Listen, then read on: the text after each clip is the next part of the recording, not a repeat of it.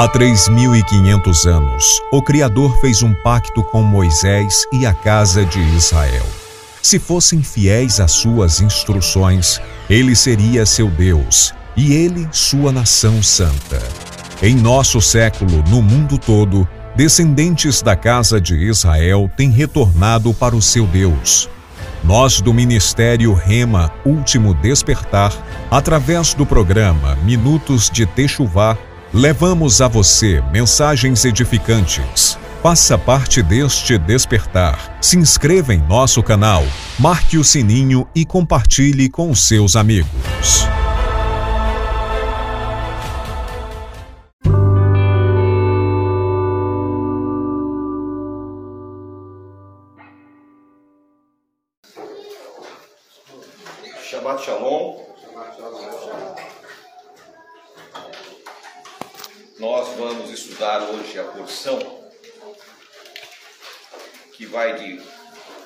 Números capítulo 25.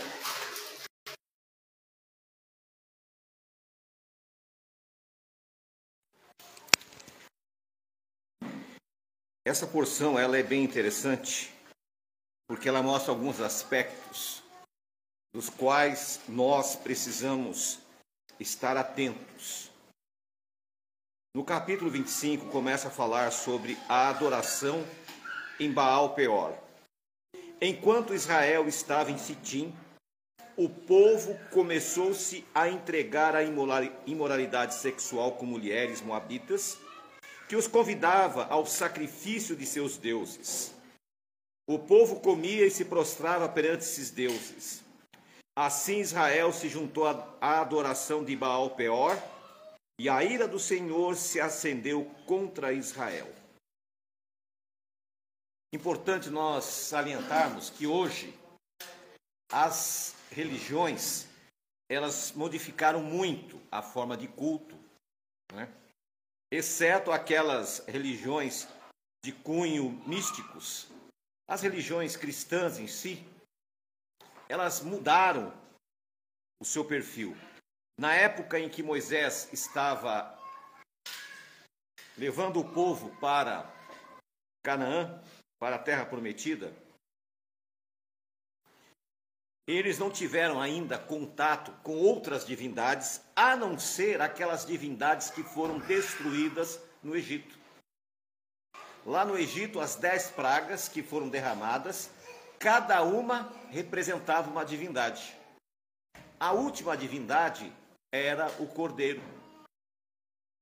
Quando o Deus bendito ordenou que Israel separasse para cada família um cordeiro no dia 10 do primeiro mês, havia ali um objetivo, um propósito. E qual era esse propósito? Fazer com que as pessoas observassem que aquelas divindades, elas não tinham poder algum. Elas não tinham autoridade nenhuma. E agora, pela primeira vez, os israelitas vão ouvir falar de um Deus chamado Baal.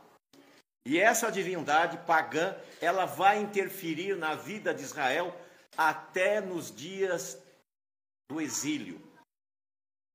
A palavra Baal significa pai ou senhor. Hoje, muitas vezes, as pessoas dizem, né, Pai nosso que estás no céu. Mas a qual Pai ele se refere? Ao Senhor. A qual Senhor ele se refere? Então nós temos que observar que existe muitos senhores neste mundo, muitos deuses ainda. E esses deuses que existem no mundo, nós temos que distinguir qual o verdadeiro Deus e qual que é o Deus da Bíblia. Aquela concepção das pessoas que toda a igreja leva a Deus, ela é um pouco frágil. Porque nem toda religião leva a Deus. Hoje, infelizmente, a maioria das pessoas, elas estão mais preocupadas, elas estão mais é, ansiosas para resolver os seus problemas pessoais, familiares, financeiros, do que a salvação. E a Bíblia é clara quando diz: buscai em primeiro lugar o reino de Deus e a sua justiça. E as demais coisas vos serão acrescentadas. Quando nós buscamos o reino de Deus, ou seja, conhecer o Deus verdadeiro, as demais coisas da vida elas são colocadas. E aqui o texto diz que as pessoas se entregaram à imoralidade sexual. Naquela época, o que, que acontecia? As pessoas, o que, que elas faziam? Elas tinham relacionamentos sexuais para adorar seus deuses. É uma coisa estranha, né? não é uma coisa comum, mas eles praticavam isso. Nos seus cultos havia promiscuidade sexual. Hoje existe isso ainda em alguns cultos é, místicos, mas na maioria das religiões não existe. Todavia, naquele momento, o povo de Israel se afastou do Deus bendito, depois de ver todos os sinais, depois de ver todos os exemplos, depois de ver tudo que Deus podia colocar para aquele povo, o que, que eles fizeram? Se afastaram. E o Senhor Jeová disse a Moisés: Prenda todos os chefes deste povo, enforque-os diante de Jeová à luz do sol, para que o fogo da ira do Senhor se afaste de Israel. E então Moisés disse aos juízes de Israel: Cada um de vocês terá que matar aqueles que dentre seus homens se juntaram à adoração a Baal Peor. Aparentemente, quando nós olhamos esse texto, dá a impressão de ser uma coisa muito violenta. Era um povo de uma outra época, era um povo que tinha uma outra mentalidade, e se Deus não fosse rígido ali, Israel tinha se dissipado. Só para vocês verem como o povo era rebelde, mesmo acontecendo isso, olha o que acontece no versículo 6. Um israelita trouxe para casa uma mulher medianita na presença de Moisés e de toda a comunidade de Israel, que choravam à entrada da tenda do encontro. O povo ficou chocado com o pecado, ficou chocado com a punição, estavam planteando diante do tabernáculo, e aí um sujeito, um indivíduo, pega uma prostituta, passa na frente de Moisés para afrontar Moisés e os, os sacerdotes e entra com ela na tenda. Alguns dizem que era uma rupá, que estava pronta, estava feita para um casamento israelita. E ele começa, nesse afronto, ele começa a ter intimidades com a mulher, provocando todo Israel. E eis que um rapaz de nome Finéias, que era neto do sacerdote Araão, imediatamente, sem perguntar para ninguém, ele pega uma lança, entra dentro da tenda e transpassa a mulher e o homem. Naquele momento, Deus parou de mandar a praga, que até aquele momento havia matado 24 mil pessoas. E este Finéias, por ter tomado essa atitude, o que, que significou? Deus deu a garantia que os seus descendentes seriam sacerdotes e seriam abençoados. Aí você diz, poxa vida, mas precisava de tudo isso? Basta ver hoje a situação que está o mundo. Não há mais respeito. Não há mais consideração. As pessoas nos afrontam na rua. Somos afrontados. E se você não pode falar nada, porque se você expressar qualquer coisa, você vai preso. O mundo virou de ponta cabeça. A, pecamino, a pecaminosidade tomou conta do ser humano. Quando eu era criança, eu gostava muito de um, de um gibi da Mônica. Tinha a Mônica, o Cebolinha que falava helado, né? Tinha um cascão. E hoje, o, Cebolinha ficou adulto também na, nos desenhos animados. E ele não gosta mais da Mônica. Ele gosta de um outro rapaz. É isso que está o desenho. É isso hoje o, o Cebolinha. Não estou aqui para julgar a vida de ninguém, só que é um absurdo.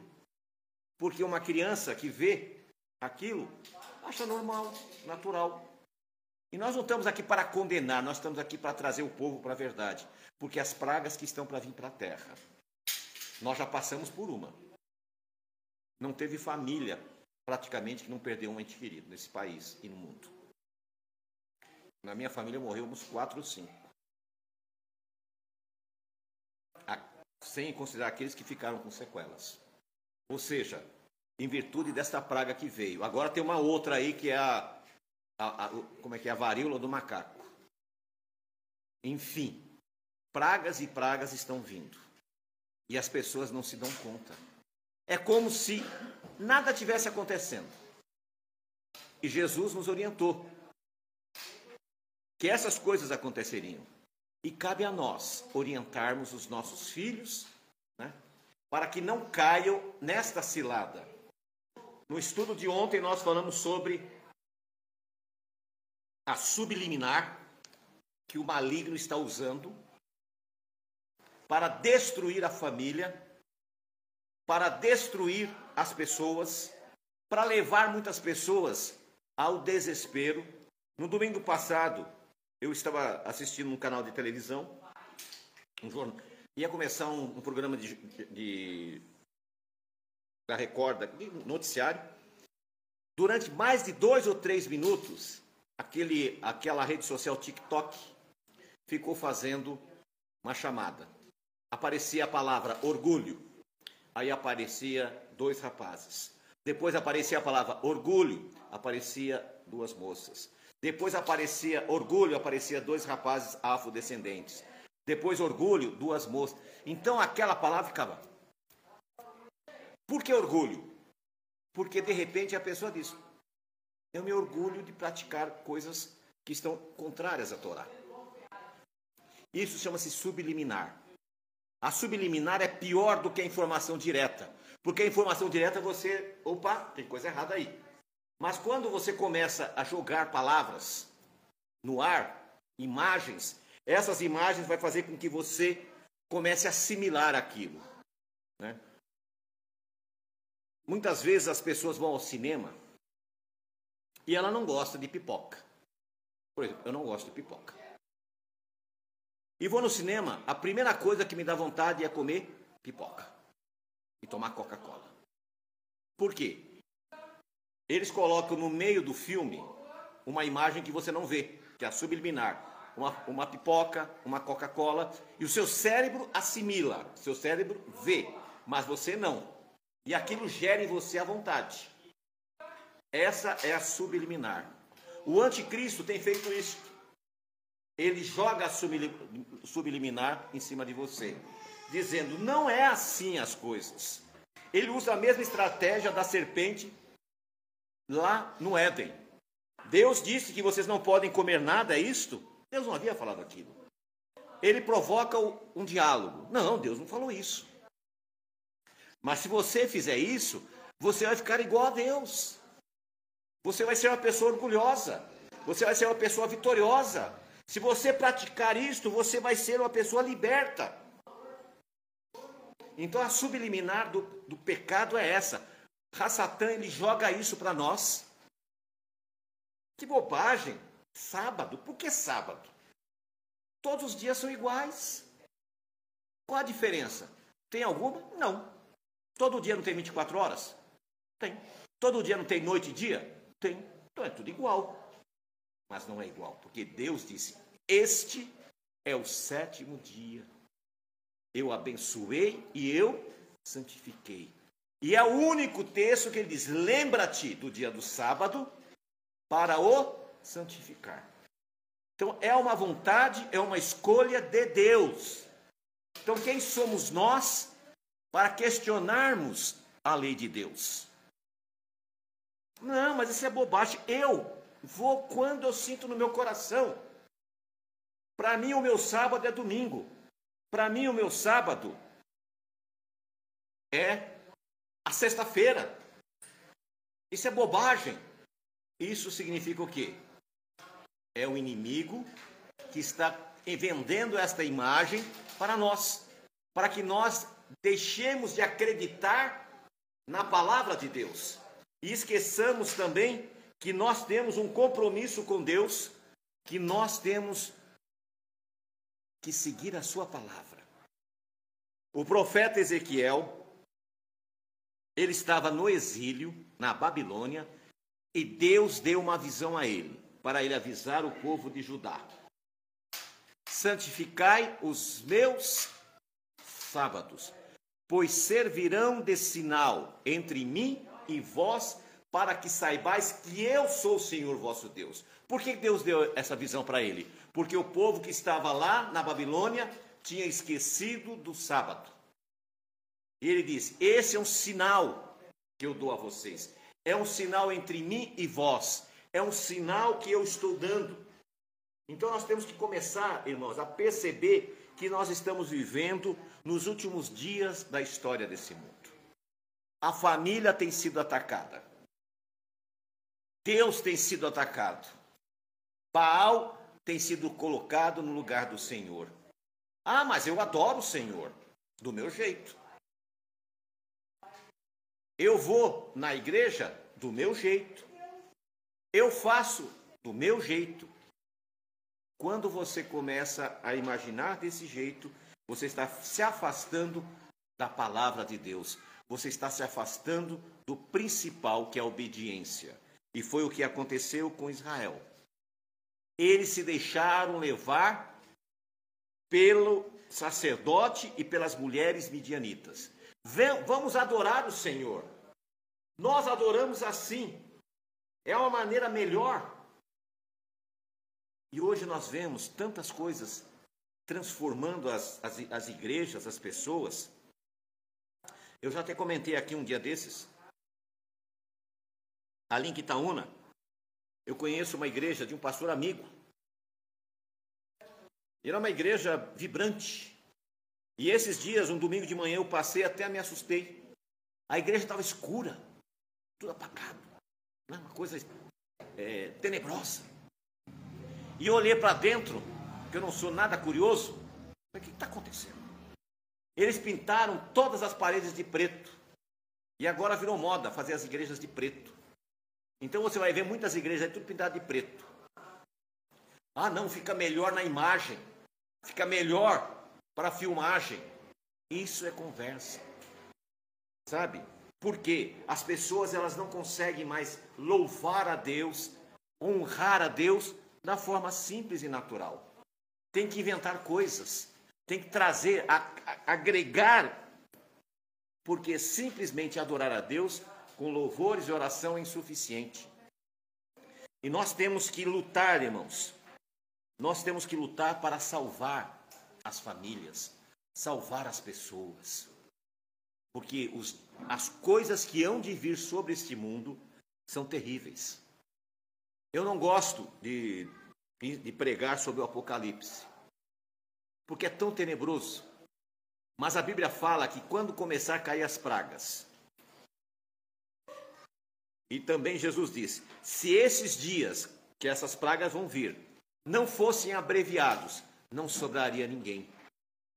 Então, olhe-nos o que está acontecendo. Veja ao seu redor guerra e rumores de guerra, fome, pestes, doenças. Hoje você vai ao médico, o médico não faz nem ideia o que você tem.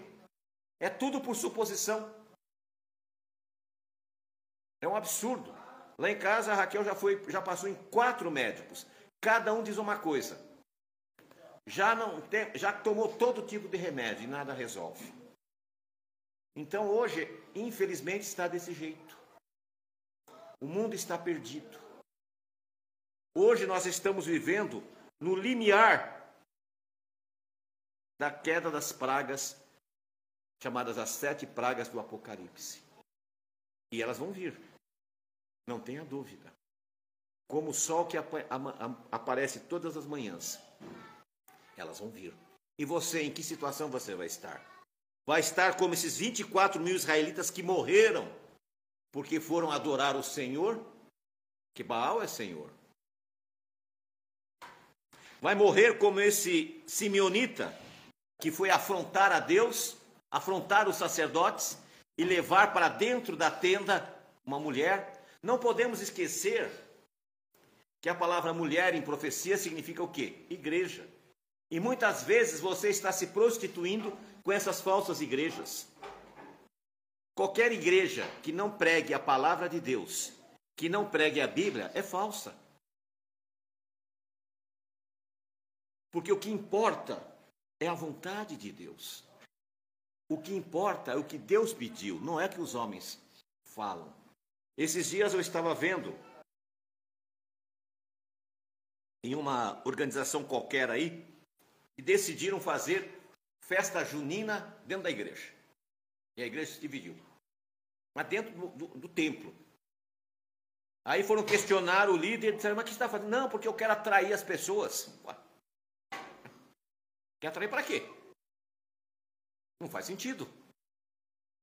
Há algum pecado fazer isso? Não, não há pecado nenhum, mas não dentro da igreja.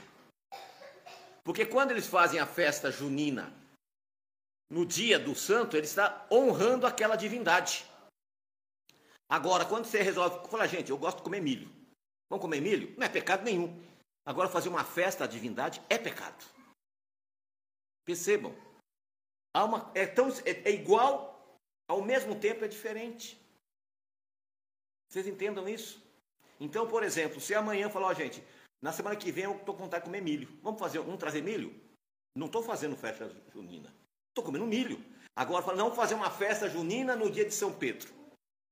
É uma idolatria. E as pessoas estão tentando, ah, mas eu quero atrair. Eu não quero atrair ninguém. Quem tem que atrair é o Espírito Santo. Quem tem que trazer as pessoas é o Espírito Santo. Quem trouxe você aqui foi o Espírito Santo. Porque senão você não viria. Então prestem bem atenção. Nós tivemos aqui três casos específicos. Foram adorar o Senhor no lugar errado. Houve uma ordem para que os líderes fossem mortos. E mesmo assim alguém se levantou e disse: Eu vou bancar, eu vou abusar, eu vou fazer o que eu quero. E morreu também. Muitos estão morrendo espiritualmente. Quando você começa a afrontar a Deus, você morre espiritualmente. Ninguém comete pecados enormes, pecados terríveis, na primeira vez, não. O pecado é uma coisa que começa a chegar devagarinho. Ninguém, ninguém chega e faz um pecadão, né, como se tivesse um pecadão. Ninguém faz uma coisa terrível. As pessoas começam tateando, experimentando, indo, e quando percebeu, já caiu. Por isso, irmãos, coisa terrível é cair na mão do Deus vivo. Porque a Bíblia diz que Deus castiga aquele que ele ama. Você não precisa passar por isso. Você não precisa passar por sofrimento. Você não precisa passar por dor para aprender. Você não precisa disso. Então, pais, falem com seus filhos, cuidado. Num tempo atrás, nós tínhamos que cuidar da televisão. Hoje, nós temos que cuidar do celular, porque é um perigo. Às vezes está mexendo ali no, no, Facebook, de repente entra umas coisas esquisitas ali, que, que é isso? Né? Coisa. Mas chega um momento que passa a ser comum. Chega um momento que chega, sabe, as pessoas começam a achar bonitinho. Começa, ah, que bacaninha. Eu estou vendo isso aqui é legalzinho. E do legalzinho passa para o legalzão. E do legalzão passa para a ilegalidade, passa para o pecado, para a transgressão. E aí acabou. Porque o Espírito Santo sai da tua vida e você volta para um estágio pior do que era anterior. E isso eu posso testificar. Porque eu já tive experiência de pessoas que sentaram nessas cadeiras. E hoje estágio, a situação da pessoa é terrível. Porque quando o Espírito Santo sai da tua vida, um outro espírito maligno toma conta. E uma coisa eu vou dizer, você vai pagar a conta, porque se Deus é severo, o maligno é pior. Porque ele vai lhe, vai lhe castigar, vai fazer você descer ao fundo do poço. Outra coisa, nós precisamos estar ligados a Deus, para que possamos ter coragem de orar. Existem pessoas entre nós que não está conseguindo orar, você sabia? Ela tem vergonha de orar.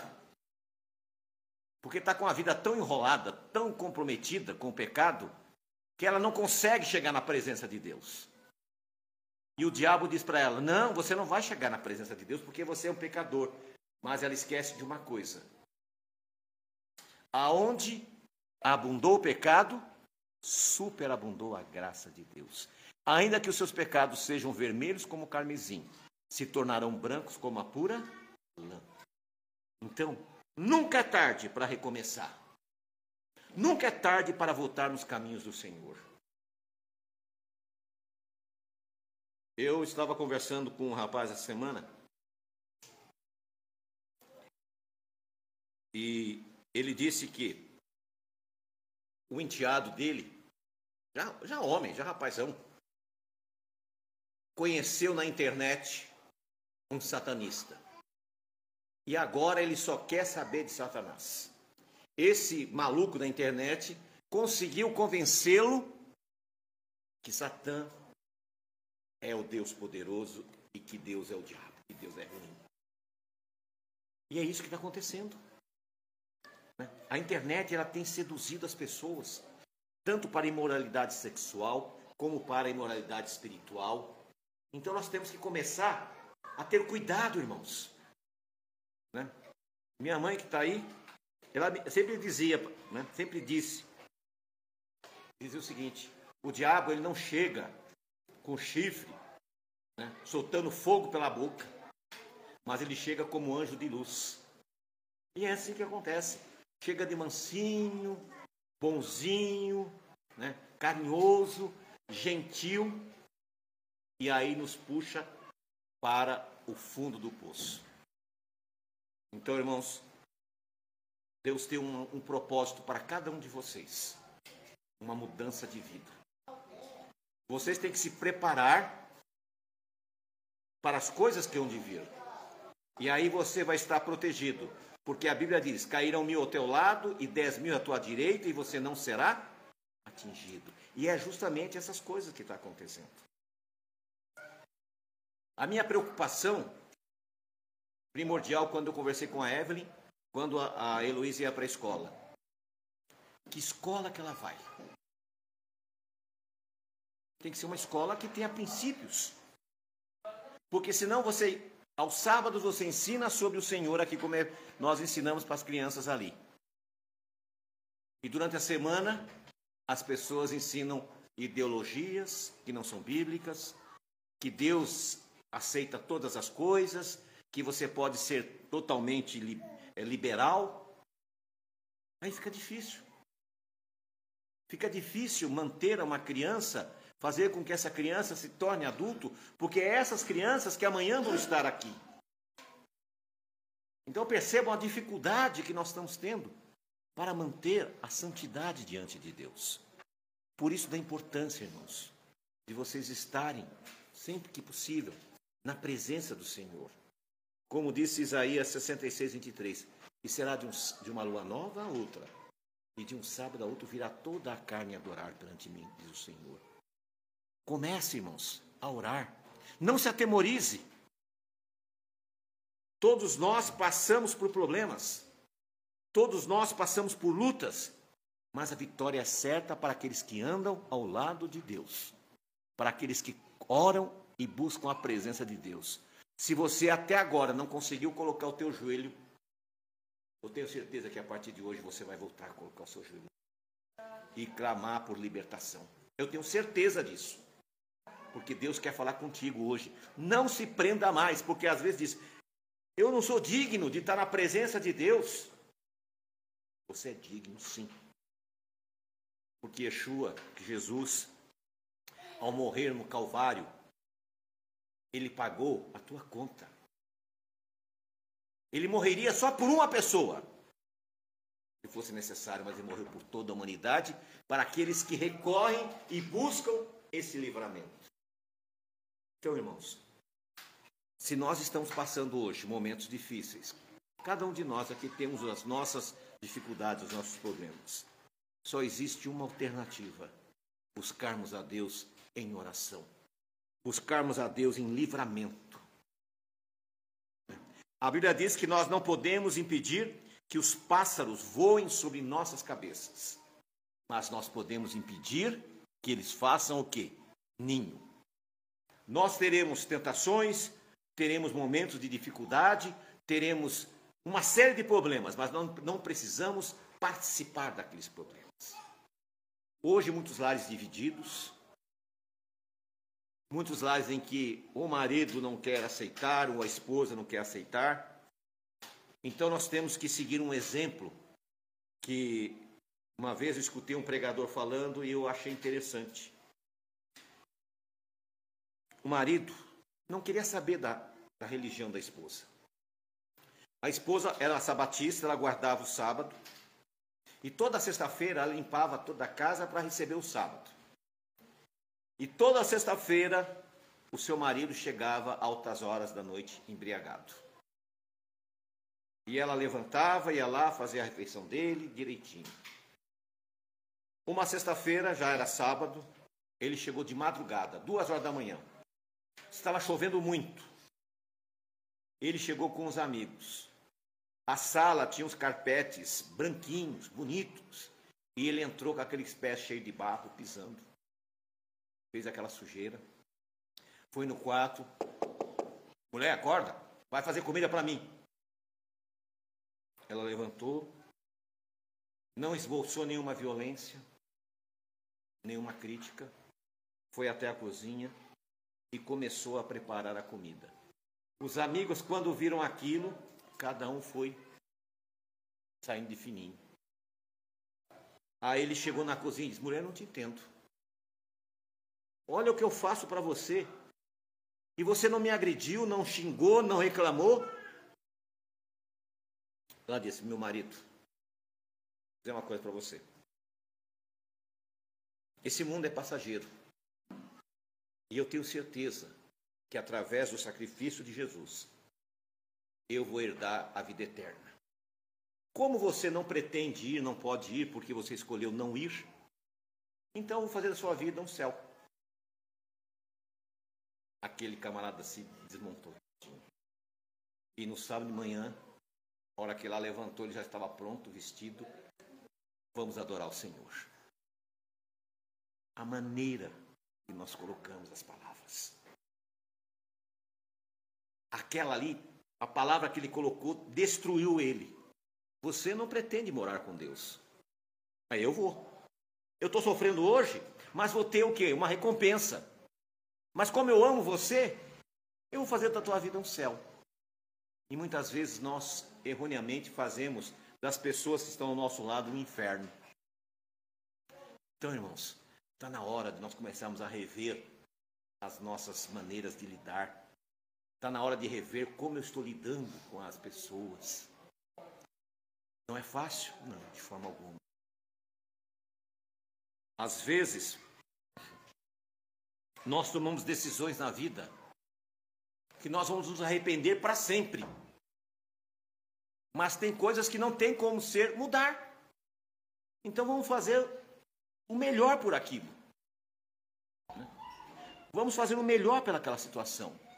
A nossa vida é feita de escolhas. Então vamos escolher o melhor. Se você está passando um problema, a solução está no seu joelho. Ore. Só pare de orar por aquele problema quando ele for solucionado. Não tem demônio algum que resista ao poder da oração. Não tem. Jejue por aquele propósito. Ore. Clame ao Senhor. Deus tem feito grandes coisas com os nossos irmãos aqui. Os nossos irmãos têm contado. Né? Experiência e testemunhos. e estão tendo grandes vitórias. De repente você está no meio do turbilhão, você está no meio da confusão, não se preocupe. Deus já sabe como resolver o problema. Basta você ter fé, basta você ter confiança. Vamos ficar em pé, vamos orar. Se você tem em seu coração um pedido, Faça esse pedido a Deus em silêncio. Se você tem uma dificuldade, faça em seu coração, mas peça com certeza. Deus, eu sei que Senhor pode mudar essa situação. Eu sei que Senhor pode mudar esse quadro. Eu sei que Senhor pode transformar essa situação. E eu tenho certeza que Deus vai mudar essa situação. Estendamos as mãos. Senhor nosso Deus, em nome de Jesus, o teu filho amado. Nós colocamos na tua presença, Senhor, o pedido de cada irmão que está aqui. Que a tua resposta seja segundo a tua vontade. Se alguém está com os olhos vendados, Senhor, abra os seus olhos. Se alguém está com depressão, traga a cura. Se alguém, Senhor, está com alguma doença grave, traga a cura. Se alguém precisa de um emprego, Senhor, abra a porta. Se alguém precisa se consertar contigo, esse é o momento. Se alguém está com problema no casamento, Senhor, traz a paz, traz a sabedoria. Nós colocamos nas tuas mãos a vida de cada um dos teus servos que estão aqui, daqueles que estão online assistindo, daqueles que hão de assistir, Senhor. Que a tua bênção e a tua paz alcance todas essas vidas é que nós te pedimos em nome de Yeshua, o nosso Messias, Jesus, o teu filho amado. Amém. Podemos sentar?